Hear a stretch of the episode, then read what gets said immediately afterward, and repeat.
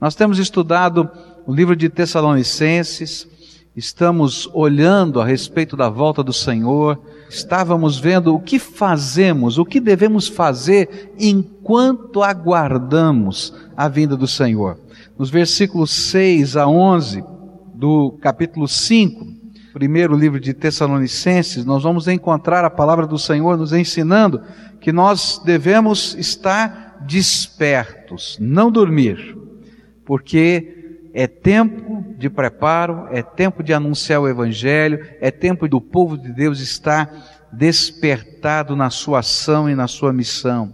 Depois estudamos que não podemos nos intoxicar com as coisas desse mundo que vão fazendo nos perder a percepção das realidades espirituais.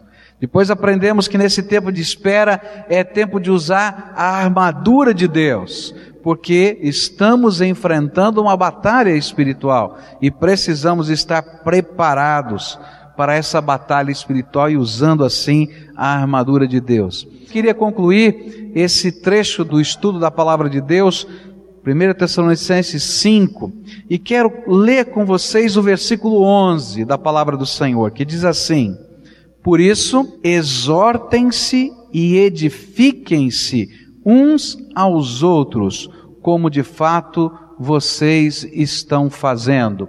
Nós estamos nos preparando para a vinda do Senhor Jesus. É isso que Paulo está falando. E está dizendo para a gente que há algumas coisas que nós, como servos de Deus, precisamos fazer. E agora ele vai falar sobre a mutualidade dentro do corpo de Cristo.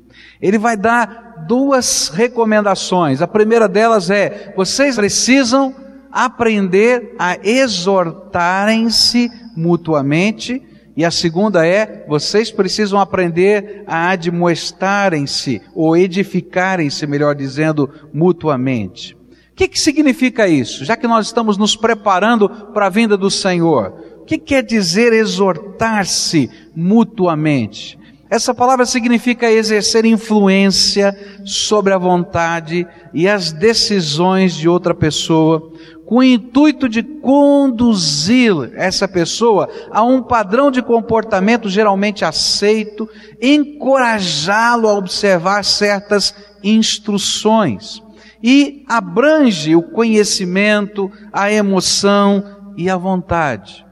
A palavra de Deus diz o seguinte: olha, nesse tempo em que nós estamos aguardando a vinda do Senhor, Nesse tempo em que sofremos a tentação de sermos intoxicados com as coisas do mundo e perdemos a percepção das coisas espirituais, nesse tempo em que Deus quer despertar o seu povo, Deus vai usar a sua vida para abençoar a vida de outras pessoas. E Deus vai usar a sua vida para você motivar, para você aconselhar, para você ajudar as pessoas a continuarem andando no projeto de Deus. É uma coisa tremenda o jeito que Deus trabalha com o seu povo, a maneira como Deus está agindo entre nós. Ele prometeu para nós que derramaria sobre nós o seu Espírito Santo. Lembra disso? E ele prometeu que esse Espírito Santo seria o consolador, o paráclito não é? Aquele que anda ao nosso lado. E agora ele diz: vocês precisam ser, e essa é a palavra grega que está lá, uma espécie de paráclito, que está andando do lado das pessoas e ajudando as pessoas. Você já viu uma corrida de distância de cegos, na Olimpíada de cegos? Você já viu? Alguém já viu? É interessante, não é? Porque o cego corre do lado do seu treinador e o treinador corre junto com aquela pessoa. E eles têm que atravessar a linha de chegada juntos. É mais ou menos isso que a palavra de Deus está dizendo. Enquanto estamos aguardando a vinda do Senhor, corra junto. Ajude a pessoa a chegar na linha de chegada, a alcançar a vitória. Exerça influência positiva. Discipule alguém, é essa a ideia. Você já discipulou alguém? Você já ajudou alguém a crescer espiritualmente? Você está zelando espiritualmente pelo crescimento espiritual na vida de alguém? Se você não está fazendo isso, você não está se preparando nem ajudando o reino de Deus a se preparar para a volta do Senhor Jesus. Esse é o projeto de Deus. Que um esteja preocupado com o outro, que um esteja ajudando o outro, que um esteja fortalecendo o outro, e isso passa a ser a dinâmica gostosa do corpo de Cristo. Olha só o que a Bíblia diz em Hebreus 10, verso 25: Não deixemos de reunir-nos como igreja, segundo o costume de alguns, mas procuremos encorajar-nos uns aos outros, ainda mais quando vocês veem que se aproxima o dia. Como é importante a gente estar com os nossos irmãos. Como é valoroso ser abençoado por essa comunhão. Como é importante a gente poder confessar as nossas culpas uns aos outros, orar uns pelos outros, chorar uns com os outros, não é? Como é gostoso rir uns com os outros, como é gostoso pedir conselhos uns aos outros. É tremendo a maneira como Deus trabalha, como Deus usa o reino dele para abençoar as nossas vidas. E quando nós começamos a viver essa mutualidade, e quando nós começamos a trabalhar isso com frequência, sabe o que acontece? Nós crescemos e nós solidificamos o nosso caminhar na presença do Senhor. Por isso, Paulo vai dizer, né? Vocês precisam se exortar mutuamente. O autor de Hebreus vai dizer: não abandona a tua congregação. Tem gente que imagina que pode viver um cristianismo solitário né? Fica lá no seu cantinho, vivendo a sua fé, fazendo as suas orações, ouvindo o sermão pelo rádio. Não funciona, gente. A gente precisa de gente do nosso lado, se sentir parte do corpo, sentir a bênção. Como é gostoso, às vezes, quando a gente está com o coração apertado, receber um abraço. Já recebeu um abraço? Já sentiu o abraço que dá aquele nó na garganta, a gente começa a desabar? Mas não é bom que a gente pode chorar no ombro de alguém, alguém ora junto com a gente. Às vezes as pessoas não têm todas as palavras, nem todas as direções, mas que bom é saber que eu faço parte dessa família. E Paulo está dizendo exatamente isso. Nós estamos nos preparando para a vinda do Senhor, estamos em batalha e precisamos aprender a exortar, abençoar, aconselhar, exercer influência uns sobre os outros. Olha só o que a palavra de Deus vai dizer em Colossenses 3, verso 16. Habite ricamente em vocês a palavra de Cristo, e ensinem e aconselhem-se uns aos outros com toda sabedoria, e cantem salmos, hinos e cânticos espirituais com gratidão a Deus em seu coração. Quando eu leio esse versículo, sabe o que eu lembro? Eu lembro de uma célula trabalhando. Não parece uma célula? Não é assim mesmo? Quantos aqui frequentam uma célula? Levanta a mão. Amém. Quantos não frequentam nenhuma célula? Levanta a mão. Que judiação. Não é mesmo? Que gostoso é quando a gente pode estar no meio do povo de Deus, naqueles grupos pequenos, e a gente faz exatamente isso que Colossenses fala. Exatamente isso. A gente começa a estudar a palavra de Deus, uns com os outros. Explicar e testemunhar o que Deus está fazendo, da maneira como Deus está fazendo na nossa vida, como essa palavra está agindo no nosso coração. Às vezes a gente vai lá naquele grupo pequeno e abre o coração, eu estou vivendo um problema, não sei como lidar com isso. E aí um compartilha com o outro, um ensina o outro, um aconselha o outro. Né? E aí a gente vê a sabedoria de Deus se espalhando no meio do povo. O povo de Deus é sábio. O povo de Deus recebeu a unção do Espírito de Deus, e é o Espírito de Deus que ministra na nossa vida, e que coisa gostosa isso acontecendo. E aí a gente canta, a gente adora a Deus, a gente se ajoelha, a gente ora, a gente busca a face do Senhor. É tremendo. Quanta gente tem se convertido ali dentro, quanta gente tem sido despertada espiritualmente. Sabe por quê? Porque nós estamos nos preparando para a volta do Senhor. E não tem lugar nesse batalhão do povo de Deus para soldados solitários. Você já pensou se cada soldado tivesse no seu cantinho? Quem é que ia vencer a guerra? Nós precisamos estar unidos, juntos. E é justamente na hora da batalha, da dificuldade, que é tão bom estar junto. A gente não está sozinho no meio da batalha. E é disso que o Senhor está falando. Por isso, preparem-se. Nós precisamos ser aquela equipe que se corrige mutuamente, uma equipe que se motiva, que se anima mutuamente, que não abandona os feridos pelo meio do caminho, mas que está preocupado em carregá-los. E se for preciso, não é? Às vezes a gente, como líder, como pessoas de Deus, chega como se fosse numa equipe de futebol e diz: Fulano, sai do campo, senta no banco. Não acontece? Não é isso mesmo? É. E às vezes a gente fica bravo porque tem que sentar no banco.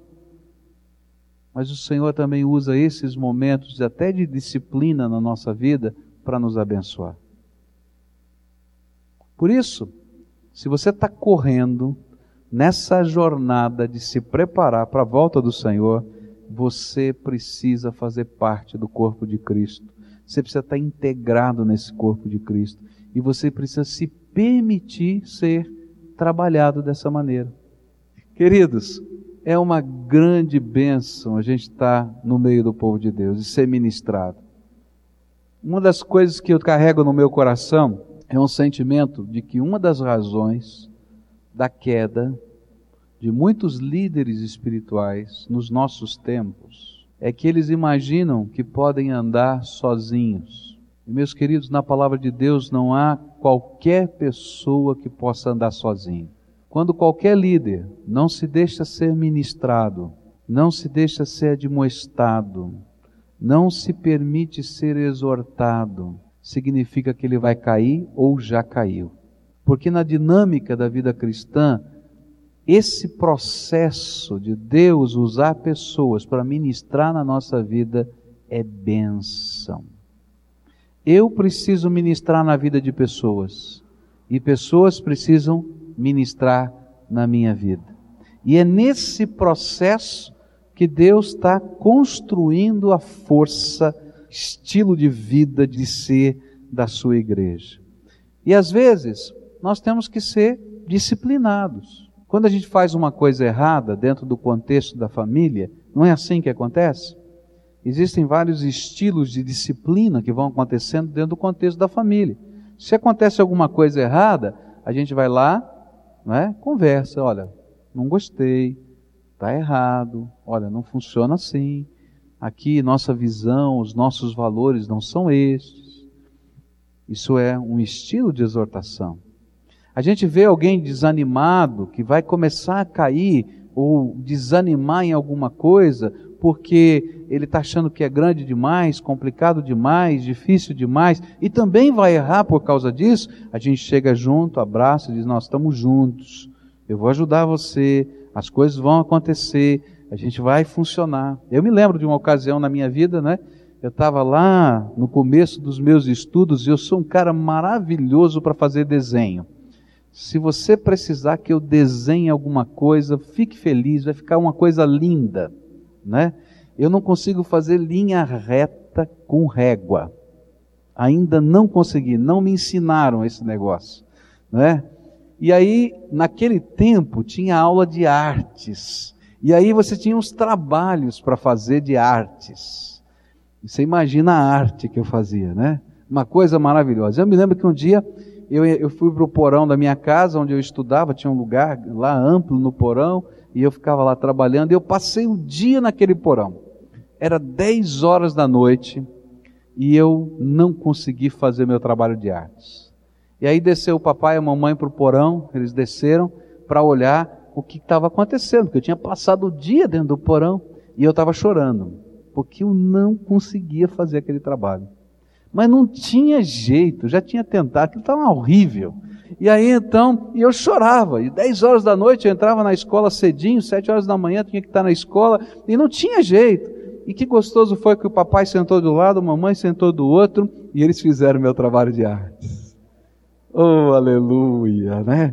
Eu fiquei do lado deles até o final, né? Dando aquele apoio moral ali, né? Porque mais do que isso eu atrapalharia. Mas sabe, isso para mim é exortação. É quando a gente chega do lado, admoesta, a gente corrige e ajuda. Eu nunca mais esqueci daquilo. Ganhei 10 no meu trabalho de arte, nunca tinha conseguido isso na minha vida, não é? A nota do meu pai e da minha mãe foram maravilhosas, né? Mas valeu, né? Porque estavam juntos, a gente estava crescendo ali. Foi uma coisa tão especial. Mas há momentos em que estas coisas acontecem como uma demonstração na nossa vida. Olha só o que a Bíblia ensina em Mateus 18. Mateus 18, versículos 15, 16 e 17. Se o seu irmão pecar contra você, vá e a sós com ele mostre-lhe o erro. Se ele ouvir, você ganhou o seu irmão. Mas se ele não ouvir, leve consigo mais um ou dois outros, de modo que qualquer acusação seja confirmada pelo depoimento de duas ou três testemunhas. E se ele recusar a ouvi-los, conte à igreja. E se ele se recusar a ouvir também a igreja, trate-o como pagão ou publicano. Nesse sentido, a igreja abençoa a vida a nossa vida, reforçando os nossos valores. E como é que isso funciona?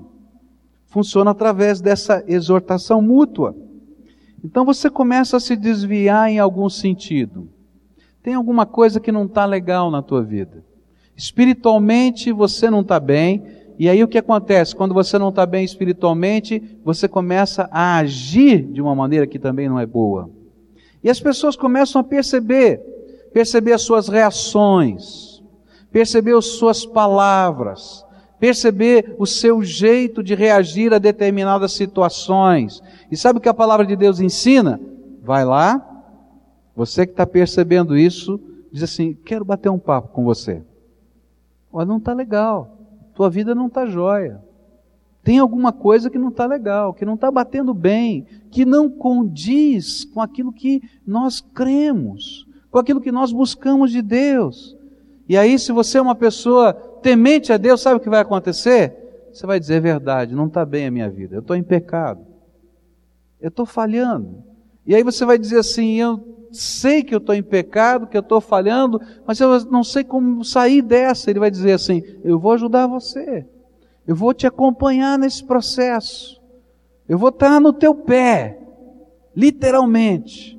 E sabe o que acontece? Deus usa esse irmão para ser uma bênção na tua vida, até para libertar de vícios. Você sabia que se você tem um vício, dificilmente você larga desse vício sozinho?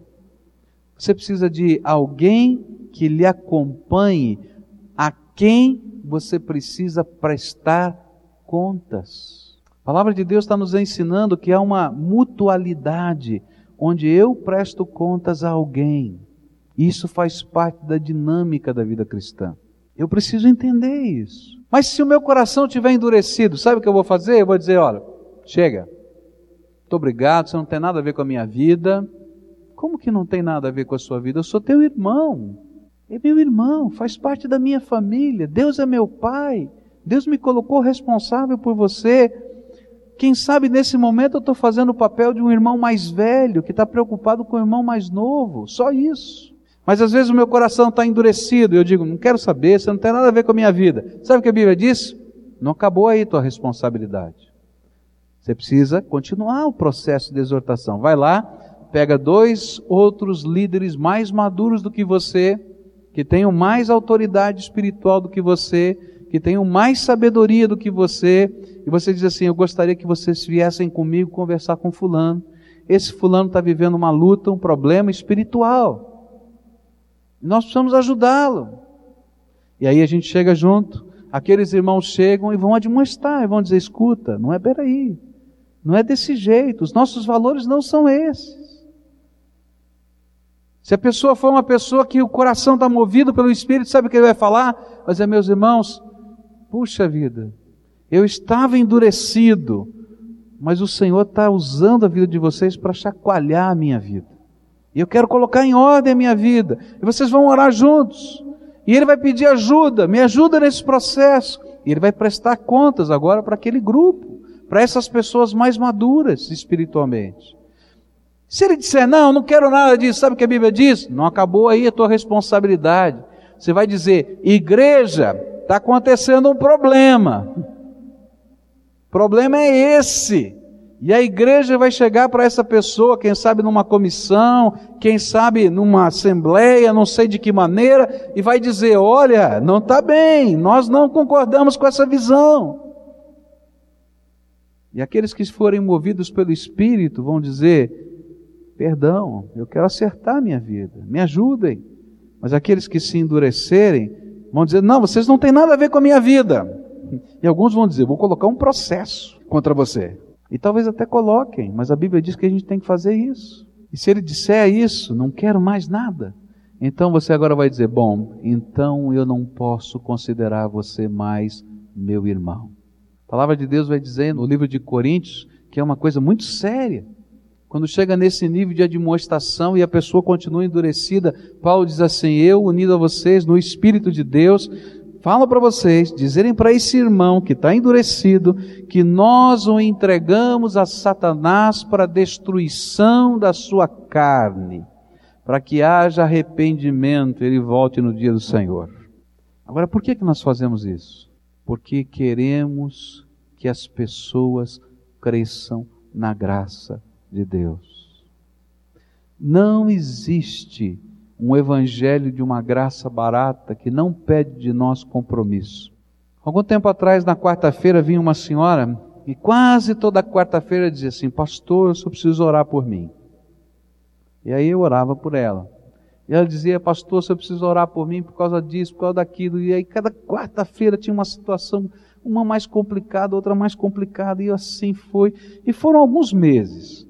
Quando chegou um belo dia, Deus assim me encheu de uma ousadia espiritual, eu disse assim: moça, olha, tem alguma coisa errada na tua vida. Tem alguma coisa errada na tua vida, porque Deus não abençoa pecado. Tem alguma coisa errada. E aquela moça começou a chorar. Crente, membro de uma outra igreja evangélica, e que vinha toda quarta-feira no nosso culto aqui. Ela começou a chorar, eu falei, o que, que tem de errado? Ela disse assim, sabe o que é, pastor? Eu vivo com um homem que não é meu marido. Então tem alguma coisa errada.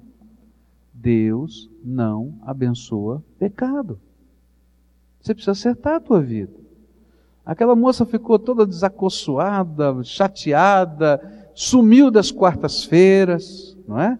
Ficou brava com o pastor que ele falou assim. Mas depois de alguns meses ela voltou, voltou sorridente. Ela disse: Coloquei a minha vida em ordem e Deus tem me abençoado. Sabe, às vezes as pessoas não compreendem uma palavra de exortação ou admoestação, mas aquela palavra é usada pelo Espírito Santo de Deus para fortalecer a visão, porque o Espírito de Deus já falava antes. E quando você verbaliza essa palavra, é como se Deus colocasse aquilo que o Espírito está falando no coração no alto-falante. Opa, está visível, aquilo que eu imaginava que ninguém via. E aí é tempo de a gente tomar decisões na nossa vida. Tito 3 vai dizer assim: quanto àquele que provoca divisões, advirta-o uma primeira e uma segunda vez, e depois disso, rejeite-o. Você sabe que tal pessoa se perverteu e está em pecado, por si mesma está condenada. A palavra de Deus vai dizer que uma segunda tarefa nossa, enquanto estamos nos preparando nessa mutualidade para a volta do Senhor, é edificarmos uns aos outros. Paulo vai nos ensinar que nós precisamos nos ajudar mutuamente a crescer. E a visão mais bonita que eu tenho disso são essas paredes que estão aqui. Olha aí à sua volta, você vai ver as paredes do templo. Você vai ver blocos nessas paredes. A Bíblia diz que Jesus é o alicerce, a gente nem vê, está lá embaixo, tá? Sustentando todas as paredes. Mas em cima desse alicerce tem blocos. E a edificação é exatamente isso. Eu sou uma pedra, eu sou um bloco, eu sou um pedaço dessa parede. Tem gente que está abaixo de mim me sustentando. Começando por Jesus. Mas tem gente que vai ser colocado sobre mim para que eu sustente. E a Bíblia está ensinando que durante esse tempo em que nós nos preparamos para a volta do Senhor, nós precisamos ser como esse edifício que está sendo construído, onde nós estamos sendo discipulados por alguém, formal ou informalmente, e estamos discipulando outras pessoas, formal e informalmente. Onde nós estamos sendo treinados como líderes por alguém, formal ou informalmente, mas que também estamos treinando pessoas para exercerem a sua liderança. Todos nós recebemos pelo menos um dom do Espírito e todos nós fomos inseridos para dentro do corpo através do Espírito Santo e todos nós dependemos de alguém e alguém depende de nós. É isso que a Bíblia ensina. Quem é que depende de você espiritualmente? Se não tem ninguém dependendo de você espiritualmente, tem alguma coisa errada. Porque dentro dessa estrutura sempre vai ter essa interdependência. Agora, o tijolo que está fora da parede, não é? Ou ele está no estoque, ou ele é o quê? Entulho. Não é verdade? Ou ele está no estoque para ser usado, está sendo preparado para ser usado, ou ele é o quê? É entulho, que vai ser colocado para fora. Não tem jeito. E aí, a gente precisa entender que Deus nos colocou no contexto da vida de igreja para ser uma benção. Somos edificados, somos exortados, somos admoestados, mas sustentamos e abençoamos outras pessoas, servimos, servimos, crescemos. Eu sou instrumento de treinamento e estou sendo treinado você é instrumento de treinamento para alguém e também está sendo treinado. Nós somos um exército em constante preparo. Nós não estamos competindo uns com os outros, mas servimos uns aos outros no poder do Senhor Jesus. Somos soldados do seu reino. Esse é o ensino. Enquanto aguardamos a vinda de Jesus, precisamos ser soldados do reino soldados que estão lá na batalha, mas que estão ajudando aqueles que estão lá no meio da batalha também, que ensinam e que são ensinados, que admoestam e são admoestados, e assim a graça de Deus se multiplica no meio da fraqueza do seu povo. Esse é o tipo de igreja que Jesus quer construir nessa terra, aguardando a sua vinda. Você faz parte de um exército não enterra o teu dom, não enterra o teu talento. Se dispõe a servir, seja uma bênção na vida de alguém, mas também aceite ser ministrado e abençoado. Às vezes Deus vai usar o poder do Espírito Santo só e mais nada, só um ato de milagre para fazer uma transformação na nossa vida. Algumas vezes Ele vai usar pessoas que vão ser aquele instrumento que vai ministrando e ministrando. Lembra na tua história cristã quantas pessoas diferentes Deus tem usado para construir a tua fé. Dá graças a Deus por essas pessoas. Elas foram instrumentos de Deus para você. Alguns têm que agradecer o papai, a mamãe, o vovô, a vovó, tem que agradecer um colega de trabalho, agradecer a Deus pela vida de alguém. Mas agora pede para Deus, me faz esse instrumento na vida de alguém. Me faz. Que eu possa deixar uma marca bonita assim. E que, como um exército, a gente possa caminhar na direção dos projetos de Deus. E se por acaso no meio dessa caminhada você estiver achando que tem um mar na tua frente, tem um abismo intransponível. Então lembra, o Senhor abre mares, o Senhor coloca a cruz do Senhor Jesus para que nós usemos como ponte nos abismos e Ele vai nos dar a graça. Se o inimigo está colocando um grande medo de você falhar com alguém nesse ministério, e algumas pessoas não fazem nada porque têm medo, lembra, Gente muito boa teve medo, como Moisés. Mas o Senhor disse: Eu sou contigo. Vai lá e deixa Deus usar a tua vida. Quero orar por você agora, mas olha, tem um desafio para você. O desafio é simples: abençoe a vida de alguém. A nossa maior necessidade é de gente que queira pegar alguém e dizer: Olha, já está convertido, já está quase ali. Que a gente chega, eu vou te ajudar na tua jornada espiritual, vou caminhar com você, vou orar com você, vou ler a Bíblia com você. Enquanto nós estamos aguardando a vinda do Senhor, precisamos exortar uns aos outros e edificar uns aos outros. Deus precisa levantar missionários não só para a China, viu gente? Deus precisa levantar missionários que queiram servir a Jesus e honrar no seu trabalho, servir a Jesus e honrá-lo lá na sua família, servir a Jesus e honrá-lo com o que tem, com o que sabem e com o seu tempo. Você está disponível? Senhor Jesus, muito obrigado pela tua palavra.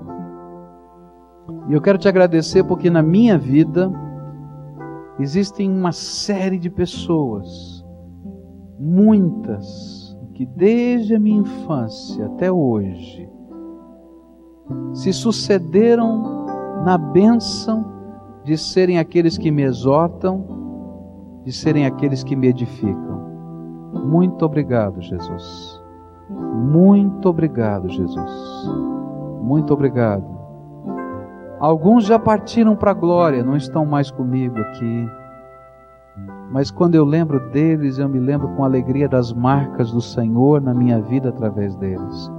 Alguns estão tão perto, tão perto de nós, nos abraçam, nos beijam, nos ajudam, nos aconselham, choram conosco, oram conosco celebram as nossas festas. Muito obrigado por essas pessoas. Muito obrigado porque através delas a gente pode sentir a mão do Senhor nos tocando. Naquelas horas em que a gente imaginava que a gente estava sozinho, vem aquele irmão e coloca a mão sobre o nosso ombro. E é como se a mão do Senhor nos envolvesse.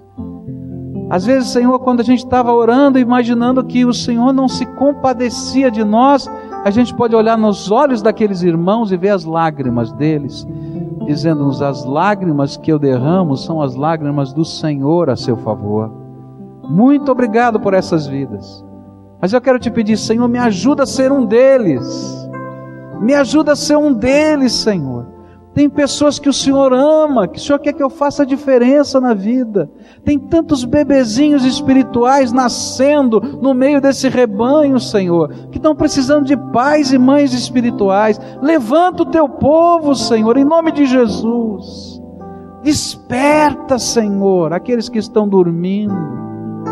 Enche, Senhor, da alegria, do prazer do servir aqueles que estão acomodados, Senhor. Ah, Jesus, abre os nossos olhos.